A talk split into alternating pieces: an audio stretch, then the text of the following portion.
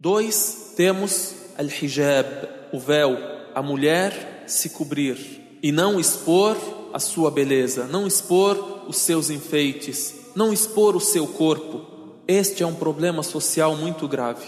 Para preservar a mulher, para proteger a mulher da cobiça, do assédio, do desrespeito, para ela não ser molestada e para também ajudar o homem e a mulher a recatarem o olhar, para isso Deus estabeleceu também al-hijab, o véu, que a mulher se cubra, que ela não exponha a sua beleza para os homens estranhos.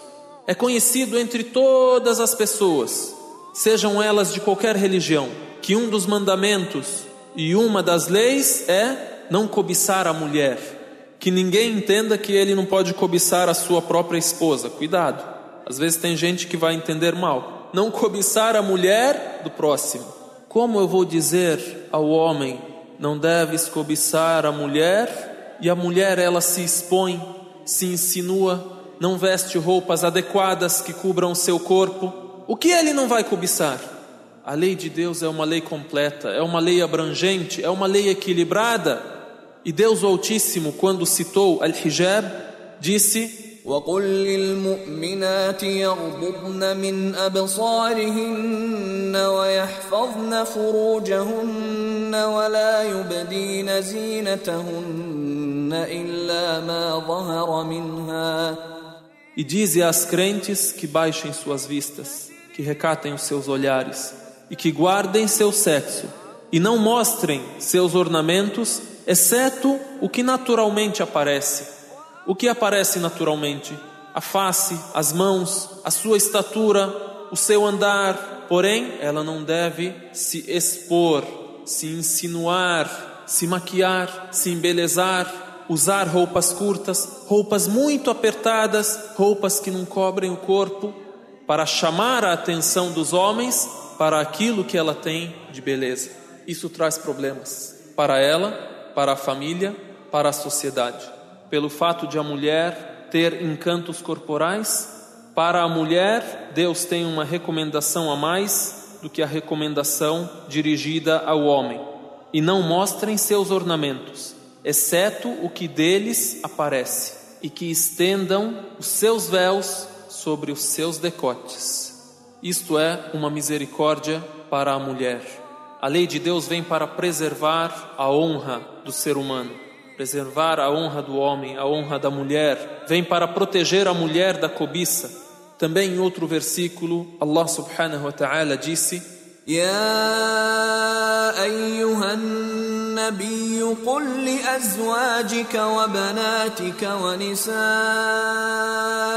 mu'minina yudnina alayhim min jalabibihinna ذلك أدنى أن يعرفن فلا يؤذين وكان الله غفورا رحيما Ó profeta, dize a tuas mulheres e a tuas filhas e às mulheres dos crentes que se encubram em seus véus. Isso é mais adequado para que sejam reconhecidas e não sejam molestadas. e Allah é perdoador, misericordiador. Vejam que beleza. Vejam como Deus sela o versículo no qual ordena à mulher que se cubra. E Allah é perdoador, misericordiador. Deus quer vos perdoar. Deus quer a misericórdia para todos vós. E Deus estabelece as mais nobres regras para a misericórdia da mulher, para a misericórdia do ser humano. Então, por que que não vamos atender a Deus?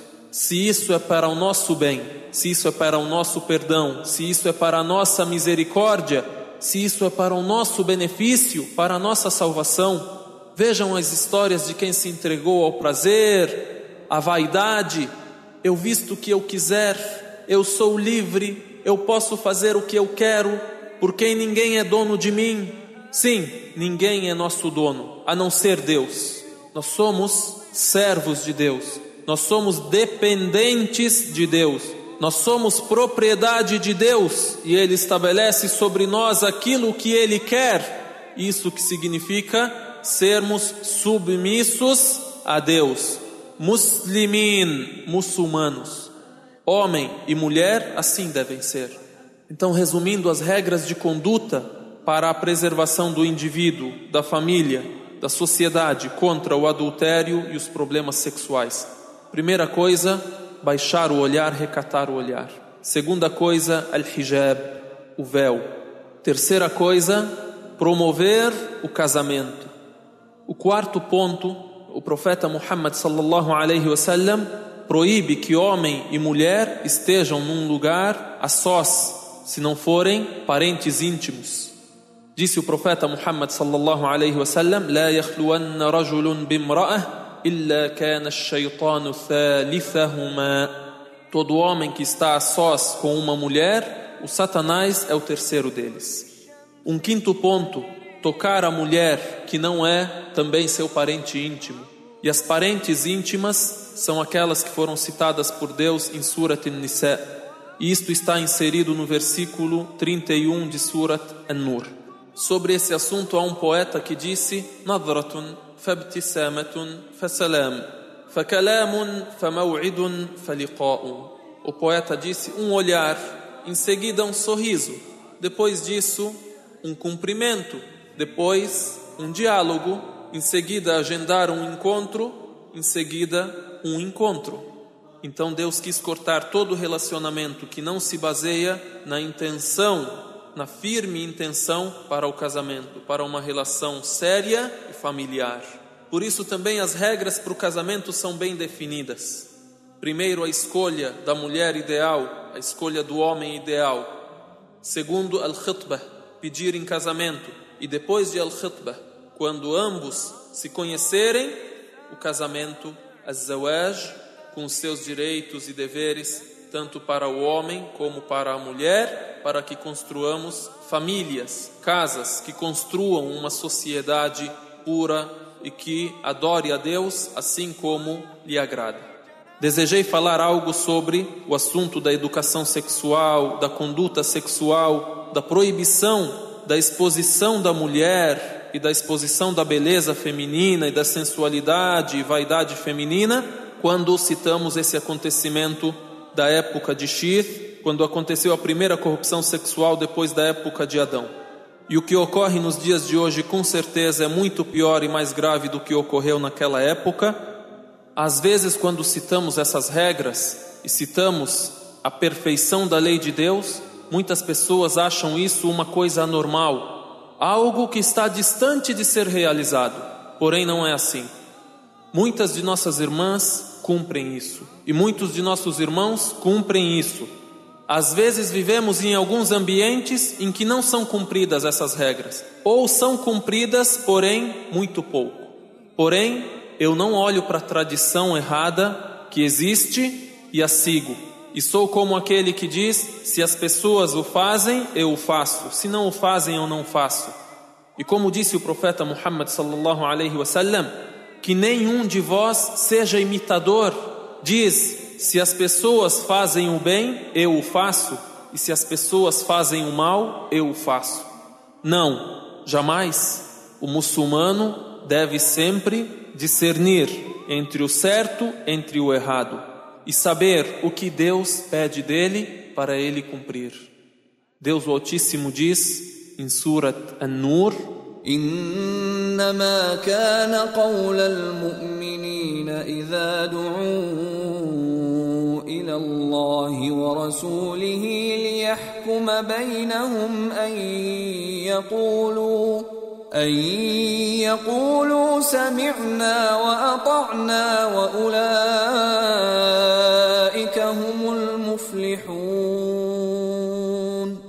O dito dos crentes, quando convocados a Allah e a seu mensageiro, para que este julgue entre eles, é apenas dizerem: ouvimos e obedecemos. E esses são os bem-aventurados. Ouvimos e obedecemos, nos esforçamos para poder cumprir, nos esforçamos para cumprir aquilo que Deus decreta. Após o esforço, se eu não conseguir, eu sou inocente. Após o esforço, se eu não conseguir cumprir, eu estou isento. Um exemplo prático da tradição que existe e é errada e é contrária àquilo que Deus decretou e como eu tenho a capacidade de mudar essa tradição. Quando vamos a alguma festa, a tradição hoje é a seguinte: o homem vai de terno e gravata, enquanto a mulher, a moda feminina para a festa ou a moda feminina de uma maneira geral sempre muda. A moda feminina na festa hoje é ela usar um vestido, geralmente é um vestido curto, é um vestido com decotes, é um vestido com alça e tem outras denominações também que dão, tomara que caia, tomara que não caia e etc. Que tradição é essa? Eu devo fazer o seguinte: eu pego esta tradição, coloco na balança de Deus. O peso e a medida de Deus vai prevalecer. Por que, que a mulher tem que se insinuar para o homem estranho? Tem que mostrar a sua beleza para todo mundo que está presente. Que observemos essas coisas que reflitamos sobre isso. E assim Shith alayhi salam, que a paz de Deus esteja com ele, se esforçou muito na transmissão da orientação de Deus. E durante a sua vida recomendou a orientação de Deus a todos os seus filhos, a todos os seus irmãos, porém o grupo dele diminuía. E o grupo das pessoas corruptas, dos descendentes de Caim, sempre aumentava. E assim Shith alayhi salam faleceu e antes de falecer recomendou aos seus filhos seguirem a profecia, seguirem as regras de Deus, seguirem a orientação de Deus. E nos é citado que Adão, que a paz de Deus esteja com ele, viveu cerca de 800 anos depois do nascimento de Shith. Adão viu várias gerações da sua descendência, vivendo 960 anos ou mil anos com certeza ele viu várias gerações. Nos é narrado que Adão, que a paz de Deus esteja com ele, antes de morrer, viu 400 mil pessoas de sua descendência. E assim, Shif alayhi salam, depois de cumprir a transmissão da profecia e a orientação dos filhos de Adão, falece e o primeiro profeta citado após Shif alayhi salam é o profeta Idris, Enoque.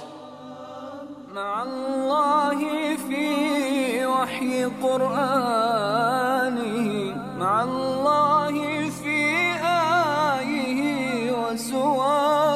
مع الله في قصص الأولين وفي قصص الأولين العبر مع الله في لألآت النجوم وحك الغيوم وضوء القمر. مع الله عند هزيم الرعود